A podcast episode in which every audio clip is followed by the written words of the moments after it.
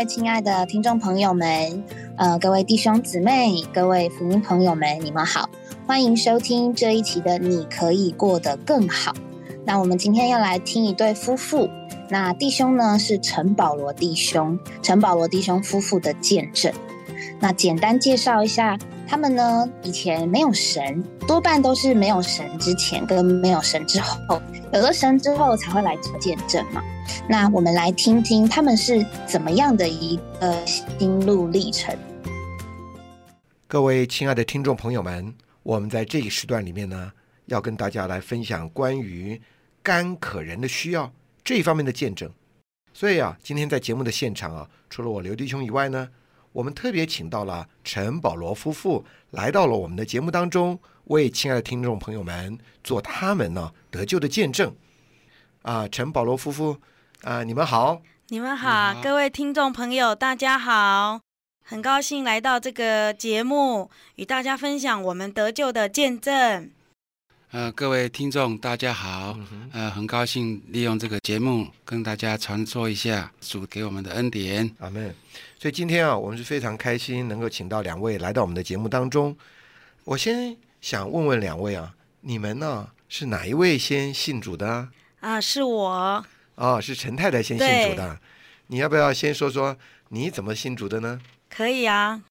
嗯、我是觉得在我信主之前，我实在是一个非常干渴的人，嗯哼，因为呢，我从小呢，呃，父母就分开住，那哦我是跟母亲住在一块儿。是呃，因为这个祖母哦不太接受我母亲这位媳妇儿，所以呢就变成说爸爸就两地奔波。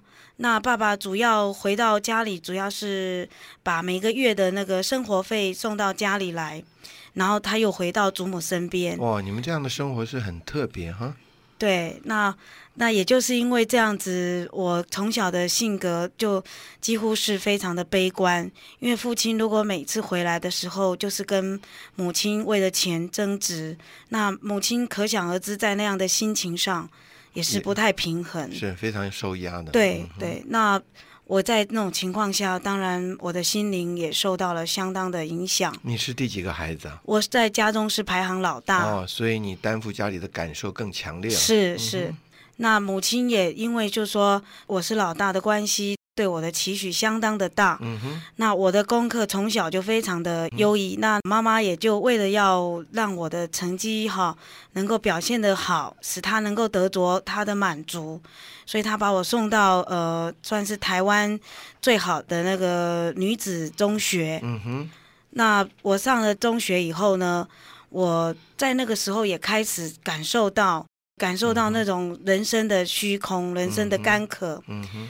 那有一位辅导老师也看得出来我的个性非常的悲观，哦，老师也很关心你。，对，很关心我。那嗯，在那个时候呢，他就一直在辅导我，嗯，但是辅导的结果，我并没有改善到我里面的那种干渴仍然存在着。嗯哼，那一直到了我呃上了五专的时候，哦，我后来你读专科学校，对，嗯考上了专科学校。嗯，那考上了以后呢，呃，有一位老师，那他呢对我非常的有感觉，嗯他觉得说我非常的忧郁，你说你是在专科学校的时候，对。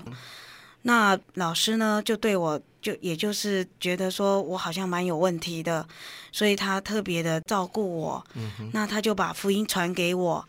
那哦，他是一个基督徒的老师。，对他是个基督徒，嗯，那他就是在传福音的过程里，他感受到我讲话经常出尔反尔，啊、我说要去听福音，但是最后都都爽约了，就没去。嗯那老师对我说了一句话，当时对我来讲，我觉得非常的有力量。嗯他说：“我们人说话是就说是，不是就说不是。嗯哦，哈，那我那时候的感他希望你不要应付他。对，不要应付哈，不要一会儿说是一会儿说不是啊、嗯，那结果我就我就终于答应了，在有一次的福音聚会，在台北市，我就去参加了。那是个高中的福音特会。嗯哼，那我就是在那个特会里呢，我感受到大家是那么样的喜乐。那带领的弟兄呢，哎，他那天带领我们唱一首诗歌，叫做呃多年疲惫，未能寻到一泉源。哦，那首诗歌是一个非常好的诗歌。对，那我听了那首诗歌前面几句的时候啊，我泪就流下来了。嗯哼，那我那时候就觉得说，从小到现在的一些干渴，就在之后，我觉得我得到了解渴。是哎呀，我觉得非常的喜乐。是，那我就转过头去告诉我的那位老师，也就是那位基督徒，我告诉他说：“老师，我愿意接受这位主。嗯什么时候我可以受尽，嗯哼，成为基督徒？嗯哼，我非常非常喜乐。我觉得那个时候，我觉得我这个抉择是很坚定的，嗯哼。啊，很有把握的。所以你那天来到这个教会的聚会里面，你是非常的简单，对因为听到这首诗歌，对，说出你真实的光景。是。啊，是一个多年干渴的人，没错。能够享受到神成为这个活水泉源的供应，，Amen。你，就摸着了，想得着这位救主。是。那没有多久你就收金了，是，就是安排了一个日子，也就是在一九八一年一月四日，我就得救了。哇，你记那么清楚，对，因为这是我永远难忘的日子。是是，其实那时候你也不大嘛，十九岁吧？哦，那时候也十九岁了，哈，对，嗯哼，感谢主。那这个你得着主以后，你整个的忧郁就离去了吗？嗯、我不敢说是都离去了，但是我却很有把握的说，我那一天非常的喜乐。嗯哼，那这个喜乐是我十八九年来没有过的感觉。是我相信绝对不是心理作用，是，因为我从小我的父母呢灌输我一个观念，一定要拜。嗯哼，那我呢早也拜，晚也拜，嗯，但是我从来没有像那天我决定接受这位主耶稣的时候那样的喜乐，嗯那样的解渴。所以你在这一次的福音聚会里面，你确实的得着了神成为供应你的那个泉源了，对，能够应付你多年来觉得里面的苦闷、是，难受和不满足。对，我看你那天是真是非常的快乐，那你的家人也感受到你的快乐了。呃，家人当然感受到了，嗯，但是呢，就是说我们信主了以后啊，再来一个关口，也就是家人还没有信主。嗯哼，那我那个时候，我唯一的嗯、方法呢，就是不断的祷告，嗯，不断的仰望这位主，嗯，这位神，跟一些属灵同伴，也就是啊、一些其他的基督徒，一些教会的弟兄姊妹们一起陪我祷告，跟父母交通这件事情。那当父亲啊、知道了我是基督徒的时候了，他非常的生气，然后呃要我就是跟祖宗道歉，宣布说我不信这位主，要不就是他要把我赶出家门。那我我当然是坚定要在主这边，但是我又爱我的父亲，嗯，所以在那个时候我说我不要离开家，那我还要信主。嗯，然后父亲呢就打了我一巴掌，但是呢我还是站在那儿。在我信主之前的个性，我非常的倔强。嗯，我被打这一巴掌，我一定是二话不说就走了，嗯不管走出去几天，我一定是走了。可是我那一天还是站在那，儿非常喜乐的流着泪。是各位亲爱的听众朋友，我们呢听到陈太太做见证啊，怎么来得到基督成为她喜乐的泉源，同时啊也受到家里的为难。呃，因为时间的关系啊，我们在欣赏一段音乐之后啊，我们待会儿再回来继续啊听我们陈先生、陈太太来给我们做他们呢得救的见证。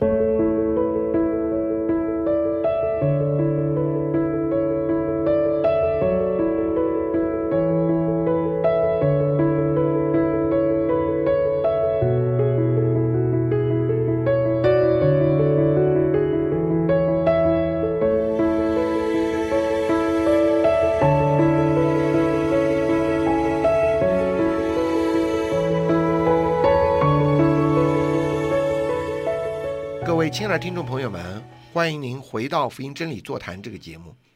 在上一段的节目当中啊，我们听到了陈太太啊为我们做她怎么得救的见证。她得救了之后啊，怎么得着这位活水泉源供应的神，使她啊整个的人生有一个转变。虽然受到家庭的为难，但是啊，她还非常坚定的活在主的里面。那我们想继续啊，再来访问我们的陈太太跟陈先生哦。后来你是怎么来带你的先生信主的呢？哦，是这样子。我是先认识先生，然后才信主的。嗯哼，呃，那时候就是呃去打工认识的朋友。嗯哼，那后来我一直是觉得他是个很上进的青年哦。嗯哼，那我也一直很愿意把福音传给他，可是他并不是那么接受。嗯但是呢，他也不反对我信主。是，我发现了那个那时候呢，还不是我太太的时候，基于爱她，我跟她讲说，你可以信你你爱的主，可是啊，你不可以影响我，我就跟她有个约定这样子。互不侵犯。对对，就互不侵犯的那个 约定。然后就是我是每次都是她聚会跟三会我都去接送他，哦，可是我接了差不多三四次的时候，我就觉得这里他们所谓的弟兄姊妹哈、就是跟一般人是不太一样。你说你每次送他到教会里去，，对，然后又又所以你才接触到那一班的基督徒。，然后又去再去接他的时候，也有弟兄姊妹会出来问问你，你叫什么名字啊？会跟你聊聊天这样子。我就一直发觉，这一般人跟我平常碰到的一些人不太一样，他们就是很喜乐，然后就是很和善这样子，嗯哼，所以我是觉得蛮好的印象。哦，所以你虽然不接受，但是你对对基督徒开始有点好印象了有有有好印象。那可是因为我家里就是因为信仰也是很久了，所以我也不会很轻易的放弃。是在佛教里面。对对对对。嗯，那后来你是怎么接受主的呢？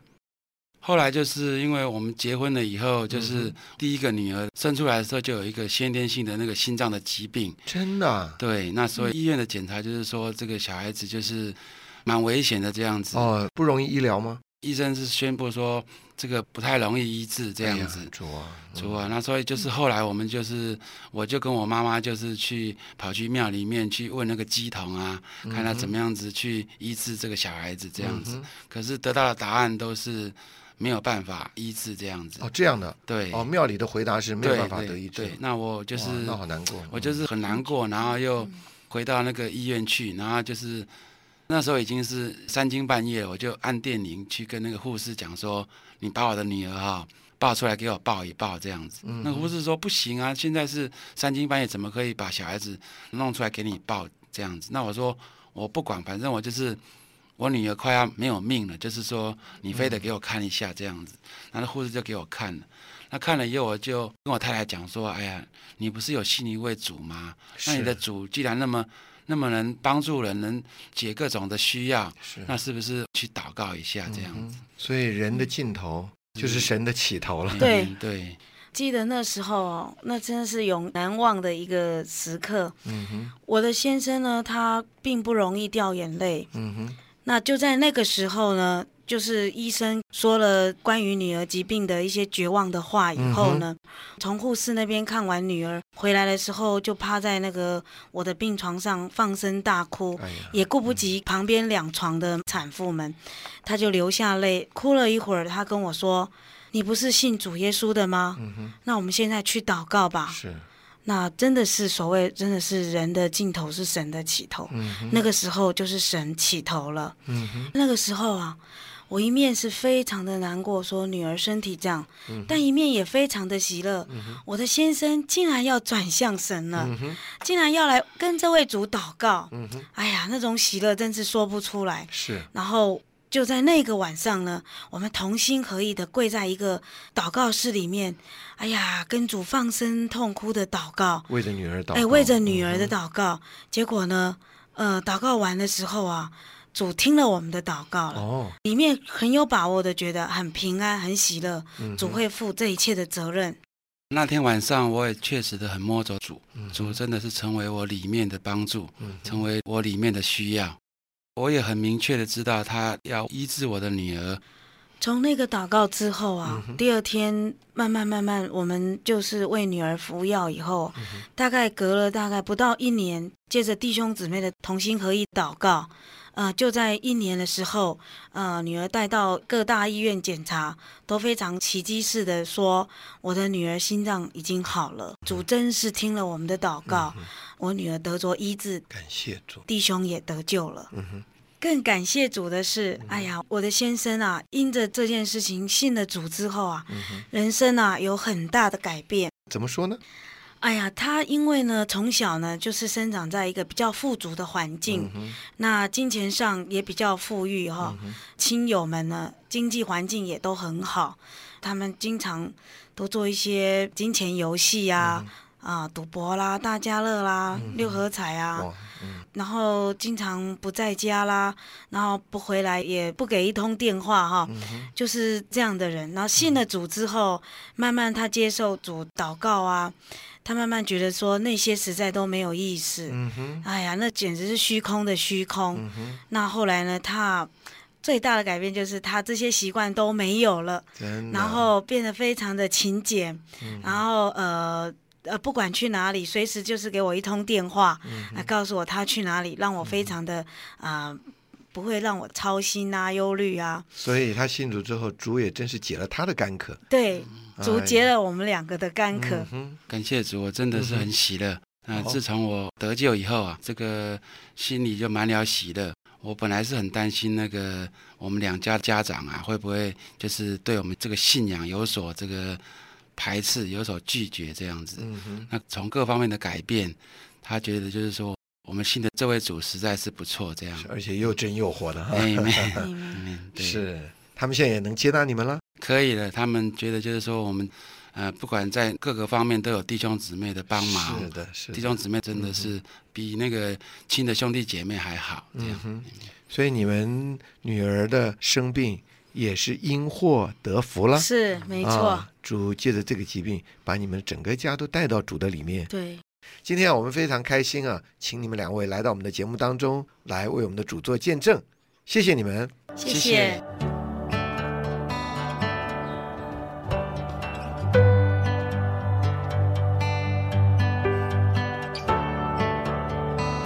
好。弟兄姊妹们、福音朋友们，我们听了这个见证，对于这个见证，大家听懂了多少？呃，首先呢，为什么我要这样说呢？因为首先他的这个见证的部分，先在姊妹的身上，他的太太的身上。那太太从他呃认识主，然后信主，然后再来就换到这个见证，本来是这位弟兄。是是以他的名字，可是呢，见证比较多的内容是讲到他的太太，所以其实在这个家中，太太的影响力是蛮大的。那也因着太太先信主了，所以先生这位陈保罗弟兄后来才会信主。那太太信主前，他说明了一件事，就是他有一个干渴的感觉。不晓得听到这个见证的人，呃，每一位，你们对于干渴？呃，会是什么样的感觉？通常我们觉得口渴，我们就喝水；我们觉得肚子饿，我们就会吃东西。那干渴它到底是什么呢？从见证的这个角度来看，我们我们可以听到他们的干渴来自于他们其实其实不认识什么叫干渴，很特别哦。有干渴这个东西，但是干渴这件事情是在圣经中提到的。那主他并没有解释干渴是什么，可是主用各样的比喻以及遇到的一个环境，来让人了解到什么叫做干渴。像在这个见证当中，这位姊妹，她其实原本不知道什么叫干渴，但是有一天她唱到一首诗歌了，她被这首诗歌感动了，她才觉得原来她以前那一些的经过都叫做干渴。无论是他生长背景的复杂，或是他需要担负的家里的责任的重大的这些事情，都叫他干渴。可是他遇着主了，他在那个诗歌里面被主充满了。他一面认识了什么叫干渴，一面他又被主充满了。从此呢，他就接受了这位主。他们在见证当中也提到一个我觉得很重要的地方，他说这不是心理作用，因为心理作用。并不能够给他们那样喜乐的感觉。那我们信主的人，对我们信了的人，我们当然觉得这是件理所当然的。但是听到这个故事的人，可能很多人还没有信主，所以我们是希望能够借由一些些的见证，以及我们这样的讨论，来帮助听到的福音朋友们，或是还没有接受主的人，了解到你遇见主之前。跟遇见主之后，其实是有很大的差别，可是可能你自己本人没有发现。那首先呢，我需要先呃，先请刘弟兄帮我们稍微多解释一点，或是说照着您自己的呃经历，您怎么来看饥渴或是干渴的感觉呢？哎，今天访问这对夫妻啊，真的很有趣。呃，我是觉得人遇见神呢，常常所得着的都不是我们事先所预想的。那这位妻子啊，她在这样的境况里接受了神以后，对她有这么大的改变，她真的非常的喜乐。但是她后来跟丈夫结婚以后，丈夫爱这位妻子。但是他说，在信仰的事上呢，我们彼此尊重啊，你也不要影响我，我也不影响你。但是今天我们也愿意跟亲爱听众朋友提，就是信仰，特别是基督的信仰，它并不是一个宗教的问题，它实在是一个人生最重要、最重要、内里实在的需要的问题。那圣经上解释这个东西叫干渴。呃，干渴就是让你，让你知道一件什么事呢？就是你似乎没有缺乏，但是你永远不会满足。我不知道这个话你能不能听得懂。今天严格说，我们在台湾的日子真的算是非常不错了。我们没有那么多的缺乏，嗯，对不对？但是台湾的人会很满足吗？他不会那么满足。问题在哪里？我用一个小小的故事讲给你听啊。我的孩子啊，嗯，我有两个男孩，他们相差年龄很近，大概一岁多。那两个都很可爱。有一次，我记得在一个酷热的夏天，就像最近这段日子，真是热到不行。那我骑着摩托车带他出去，啊，这个有事情在路上。我就看他啊，那个头上啊，那个汗珠啊，一直流出来。我就心想说，哎，他一定又热又渴。我就在路边看到一个甘蔗甘卖甘蔗汁的摊子，哎呀，我好高兴。我说哇，这边有冰凉的甘蔗汁，他一定能够借着这个解渴，而且那么好吃。我买了甘蔗汁。就给他，他竟然不要，他才两三岁，他也讲不清楚他为什么不要，他就是不要不要。我说这是甘蔗汁很好的，你摸摸看，冰冰凉凉的，这是甜甜的，有一种东西叫做甘蔗，把它压榨以后出来汁，真的很好哎，他就是不要。哎呀，那勉强他，他就会推辞嘛，推推掉啊什么。我心里就作难，后来呢，我就想到一个方法，我就跟那个卖甘蔗汁的要了一个吸管，然后把吸管放到杯子里，然后用手压住吸管的另一头，那这样呢就会让甘蔗汁留在那个吸管的里面。然后我趁这个孩子东张西望的时候，我就把这个吸管放到他放在他的嘴角，然后把上面手指头一放松。那个甘蔗汁就进到他的里面，哎，我就明显看到这个孩子啊，眼睛亮起来了，哎，然后呢，我说你要不要尝尝看啊？他就说要，然后就一杯喝下去，哇，立刻消除了他那个整个的酷暑，我擦擦他的汗，他就不再他的头上就不再出汗了嘛。后来我去了解了，因为他呢以为这是中药，因为孩子的妈妈。就是我的妻子，不喜欢带孩子看西医，他从小有感冒有不舒服，都是带他看中医。中医那个调配煮出来的那个药啊，跟甘蔗汁都一样的颜色，所以他一看到他就受不了，他不要吃药。我怎么劝他都不要。当他尝到以后，他立刻就懂，这个解决了他在那个时候酷热里面的热啊、汗呐、闷呐，对不对？啊，结果那个甜甜的甘蔗汁又冰又凉又甜，然后进去消除他的酷暑。亲爱朋友，我不知道您能不能懂。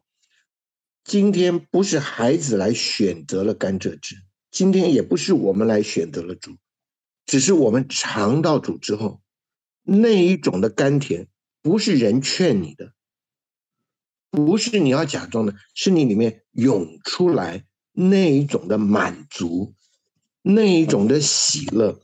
虽然神也解决了他们孩子疾病的问题啊，生活困境的问题啊，但是他们最快乐的是神进到他们的里面，天天做他们的甘蔗汁，天天让他们得以享受这位又可爱又可亲的神。我希望朋友们能够了解。我们基督徒真的非常开心，不是我们要立志做好人啊，乃是我们愿意得着这位爱我们、满足我们，让我们心灵里在人生上满了虚空、满了奋斗、满了竭力，却满了一场一场好像患得患失的人生。我们神呢，要成为我们最大的快乐和满足。愿他们的见证啊，成为我们很多朋友们的经激励。让你知道，来选择神的时候，神不只解决我们身生活里身上的需要，神更愿意充满我们的心灵，成为我们最大的满足。对，真正喜乐的基督徒是得着了神自己。这个听起来非常非常抽象，可是我们也只能这么说。那为什么我们这么说呢？其实我们也不知道，但我们的感觉就是这样。那我刚刚前面有提到了这个真正喜乐的基督徒，那其实有很多信主的人，他们并不是喜乐。那原因其实并不在于他们没有得着神，而是说他们得着这个神其实是另有想法、另有目的的，想要在神之外得着，但得不着的时候，就似乎对于这个神好像就不是这么的真实。但我们从圣经上的角度来看，神从来没有刻意的要使人不满足，是这个世界使我们不满足，但神他愿意来满足我们。那我们听到这个见证，确实在后面他们在小孩呃生病的事情上，他们真的就只是祷告依靠主，然后就交给医生，然后弟兄姊妹的陪伴，他们轻描淡写的带过，似乎好像。突然，这个小孩子的生病，在他们的人生当中，并不是一件大事了。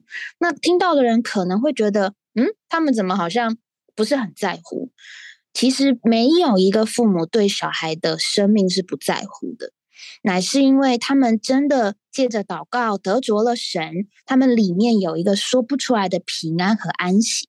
刚刚这个陈宝罗弟兄他自己也有提到，他真的觉得。他有安息，他真的觉得他的小孩神会医治，这个信心跟这个把握绝对不是他自己能够有的，因为人能够有把握，总是需要借着外面的一些，嗯，如果生病，比如说你一定是先找信任的医生或者是权威医生。但是里面的平安跟里面的安息，能不能医生给你呢？其实不然，有好多好多问题，这些问题都跟他们的病其实没有关系。这说出一件事情，就是人虽然需要医生的医治，但医生能够医治人的心灵吗？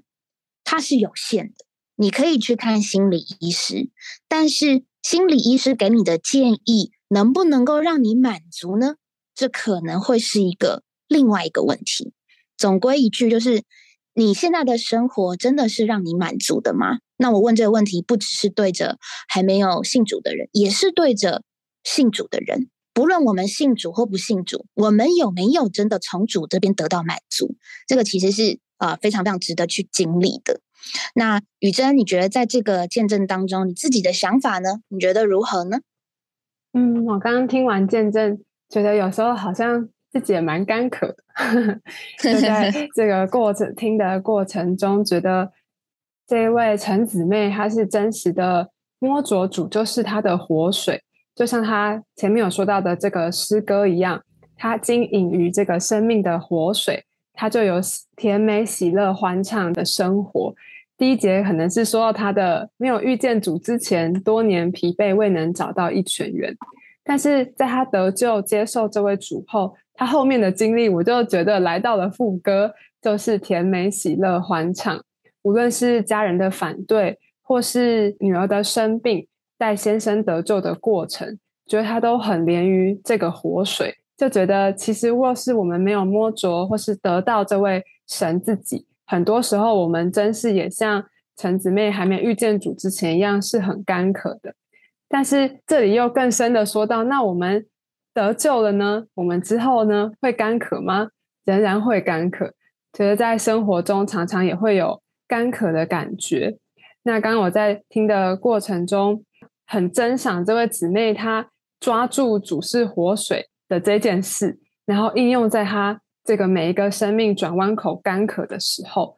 就像她刚才在那里也有说到，她的女儿生病，但是她其实最摸着的不是得着这个病得医治的神迹。她反而很详细的说到她如何带着她的弟兄祷告，他们去到一间祷告室，真实的向主耶稣敞开，来经历神是他们的活水这件事。我觉得我听到这里的时候非常非常感动，就是他就在那里说我的。